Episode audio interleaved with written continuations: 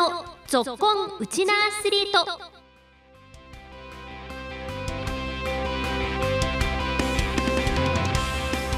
皆さんこんにちは。ラジオ沖縄アナウンサーの杉原愛です。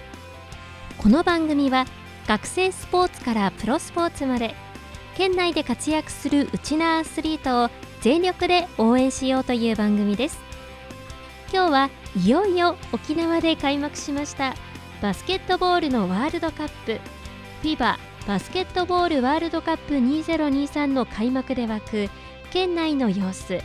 関連イベントの模様も含めてお送りします。今日も15分間お付き合いよろしくお願いします。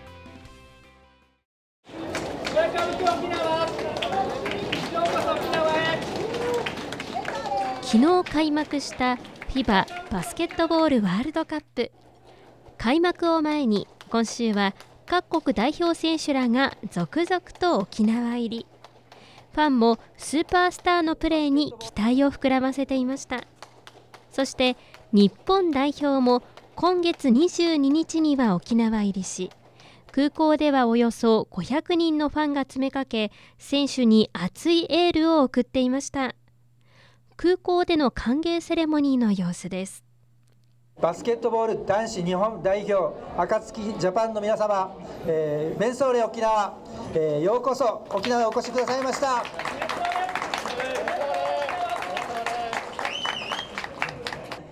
暁ジャパンの皆様ようこそ沖縄へお越しくださいました。皆様を迎えられたことを大変嬉しく思いますとともに沖縄県民を代表して心から歓迎を申し上げます。子どもから大人までバスケットボールの競技人口が1万4630人。10万人当たりの競技人口は全国一となっており多くの県民から親しまれているスポーツであります。本大会において日本代表や世界で活躍されている選手のプレーを身近に感じられることは県民にとって貴重な経験であり子どもたちにも大きな夢と希望を与えるものと期待しております。大会では皆様の実力を存分に発揮していただきトム・ホーバスヘッドコーチをはじめ選手のご活躍を記念申し上げまして歓迎の挨拶といたします。千葉リオ赤崎ジャパン。令和5年8月22日フィババスケットボールワールドカップ2023開催地区支援協議会会長沖縄県知事玉城デニー大属でございました。よくそくしてくださいました。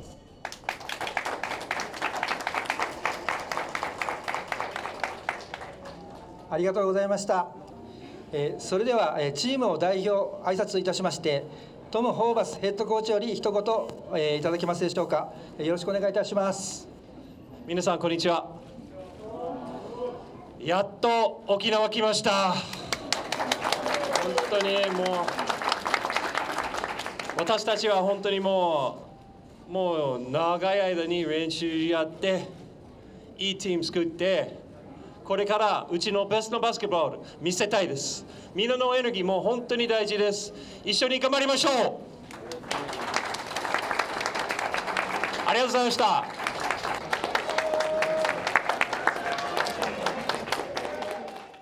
空港に駆けつけた暁ジャパンのファンもワールドカップ開催に胸を高鳴らせていました。感動。本当まさかねあのこんなところで目前に見れるとは一勝してほしいです。そうみんな強豪なんで一勝してなんとか2勝目で勝ってくれたらはい。またワールドカップの開幕を前に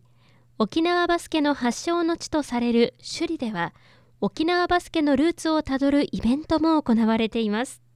首里の熱でワールドカップ盛り上げましょう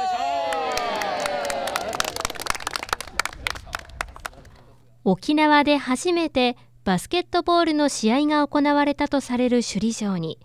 当時の様式を再現した復元バスケットボールリングとボールを設置する完成セレモニーが今月22日首里城公園内の水務館前広場で行われました。制作に関わった首里高生と県立芸術大学の大学生らが芸大体育館からリングを運び出し首里城公園内に設置しました。今100年前の当時のリングと、えゴールを再生したものを芸術大学から首里城に運び出す作業を行っています。あ、行けます越えてから OK です。越えて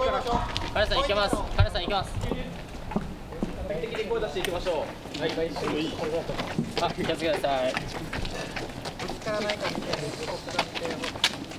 出していきましょうはいあ、気をつけてくださいぶつからないいなああ、いいやこのバスケットボールとリングの復元プロジェクトはバスケットボールのワールドカップ開催に合わせて沖縄バスケットボール情報誌アウトナンバーが発起人となる沖縄バスケットボール100年祭の一環です。沖縄のバスケ史に詳しい県立芸術大学の張本文明教授はこのプロジェクトに関わった思いを次のように語りました。2月に初めてこの昭和の時代の、えー、首里城前にこのゴールがある写真を見てこれは面白いと。で今年ワールドカップあるしでこの首里城の前にゴールがあったってあんまり沖縄の人多分知らないんですね。でこれは知ったら皆さん面白いんじゃないかと思って、えー、まず作りたいということにあの乗ってくれたメンバーがあの高校生と大学生です。あの竹籠のが、えー、1905年、えー、明治38年に、えーと、首里城を校舎としてた女学校で、えー、やられてた沖縄で最初のバスケットボールのスタイルです。でこれ沖縄独特ではなくて日本でもあの当時はこういう竹籠にシュートを打つバスケだったようです。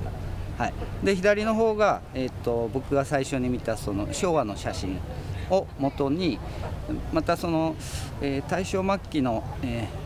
バスケットボール規則があってそこにこういう寸法とかも全部書いてあるんですね。でそれにのっとって一応作ってもらう。ただあの一応模造復元ということにしてます。完全な復元っていうと、えー、全てあの分かってないといけないんですけどえー、一応分かる情報からあの少なくともサイズ材質色は当時のまんまっていうことになってます。若い時特に沖縄の若い人バスケするプレイヤーはあの今自分たちがプレーしているのはこの先人たちのあのいろんな歴史の上にあるあるっていうのをちょっとこういうのから感じてもらえたらとても嬉しいです。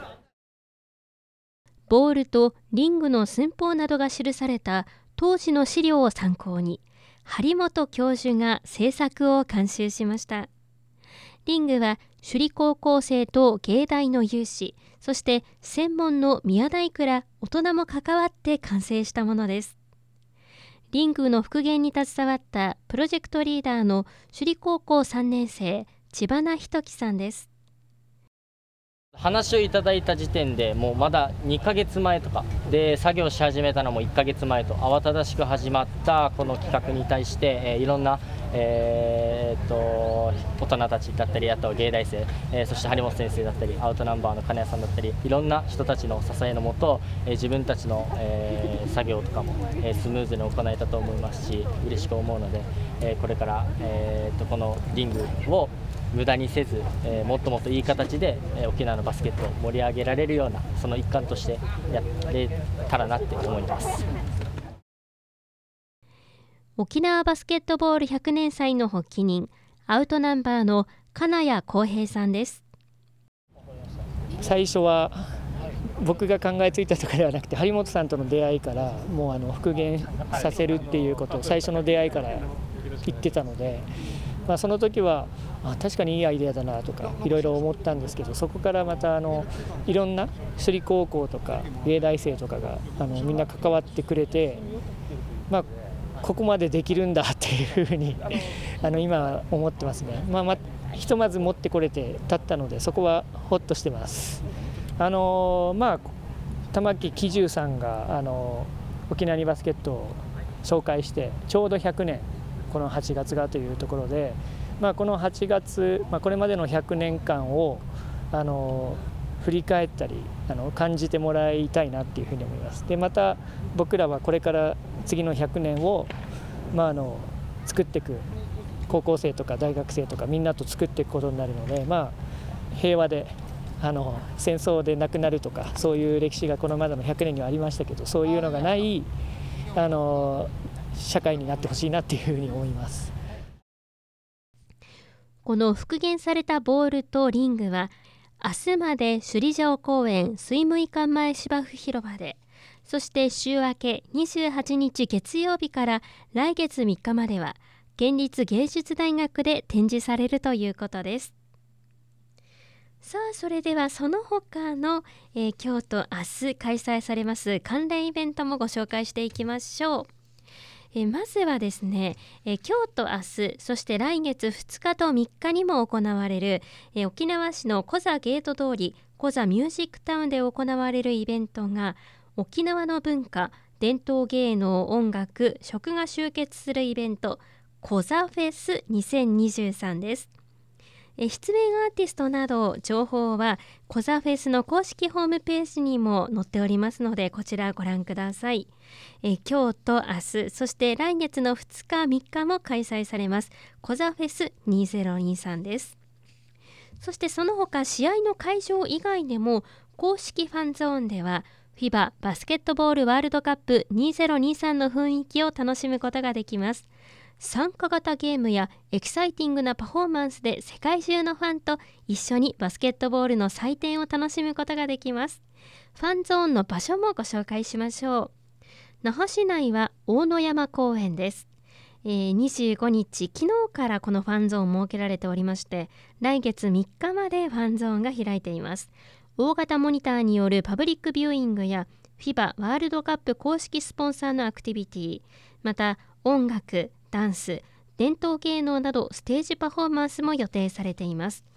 またサテライトファンゾーン会場としては沖縄市の沖縄こどもの国や宜野湾市のトロピカルビーチの芝生エリアそして北谷町はサンセットビーチ芝生エリアでもパブリックビューイングが予定されています。こちらすべての会場は入場無料となっておりますのでファンゾーンで試合を楽しむのもいいかもしれませんね。沖縄での熱戦は9月3日まで繰り広げられる予定です。皆さんもそれぞれの場所から FIBA バスケットボールワールドカップの雰囲気楽しんでみてはいかがでしょうか。以上この時間のご案内は杉原愛でした。